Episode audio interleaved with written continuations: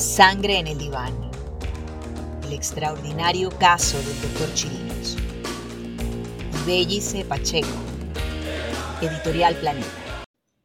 Ante la directiva de El Cedral, Chirinos dejó un testimonio escrito, fechado en agosto de 2008, en el que manifestaba su molestia por la ausencia de solidaridad de sus compañeros frente a los señalamientos en su contra.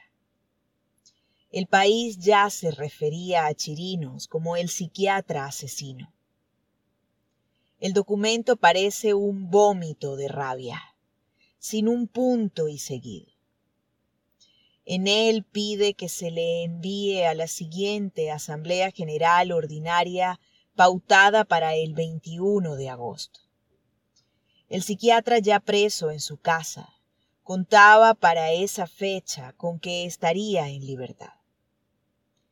Quiero exponerles brevemente, pero con rigurosa veracidad, y mirar a los ojos a todos y cada uno de los asistentes a dicha asamblea, ya que quiero saber, al menos como psiquiatra y hasta como seres humanos, cómo es que se han guardado un extraño silencio frente a mi tragedia al conocer en detalle los injustificados atropellos y vejaciones a los que me han sometido.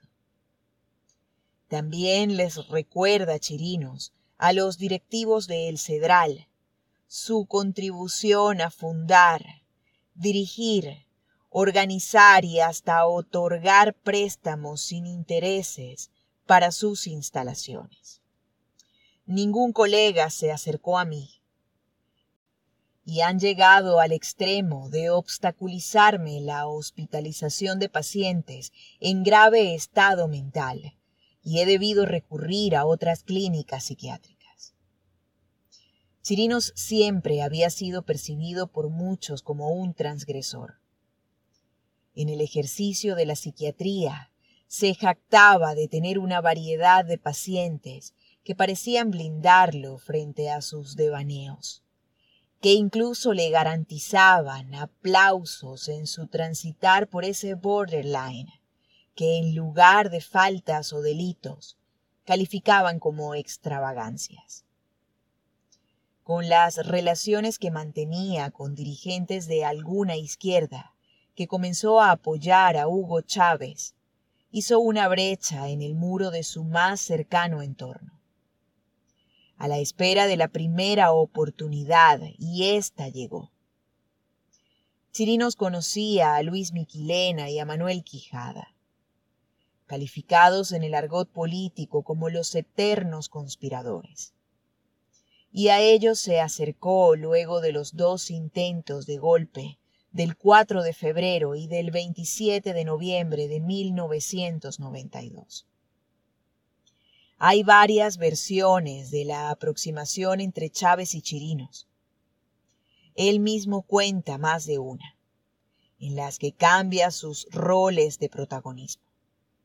Pero pareciera que quien lo acercó al militar golpista y para ese entonces preso fue Manuel Quijada quien ante todo lo puso en contacto con el también golpista Hernán Gruber Odreman. El psiquiatra se las habría ingeniado para visitar a Chávez en una ocasión en que se encontraba recluido en el hospital militar.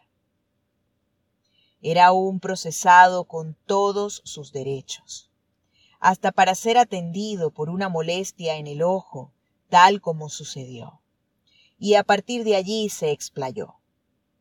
Mientras Chávez seguía en prisión, Chirinos siguió cultivando algunas amistades claves, pacientes suyos realmente, que en el arranque del posterior gobierno ingresaron al gabinete. Tal es el caso de Héctor Gabaldini, quien de ser miembro de la Comisión del Área Energética ascendió a lo más alto en Petróleos de Venezuela. Apenas Chávez salió en libertad, Chirinos se hizo de cualquier espacio para ofrecer sus servicios como asesor. como acompañante y en especial como conocedor de la psiquis del país, e incluso para abrir algunas puertas a cierta intelectualidad de la izquierda. La manera como Chirinos describe la relación con Chávez con seguridad molestaría al militar. Lo coloca como dependiente e ignorante, aunque le concede facilidad para comunicarse y aprender. Sangre en el diván. El extraordinario caso del doctor Chirinos. Bellice Pacheco. Editorial Planeta.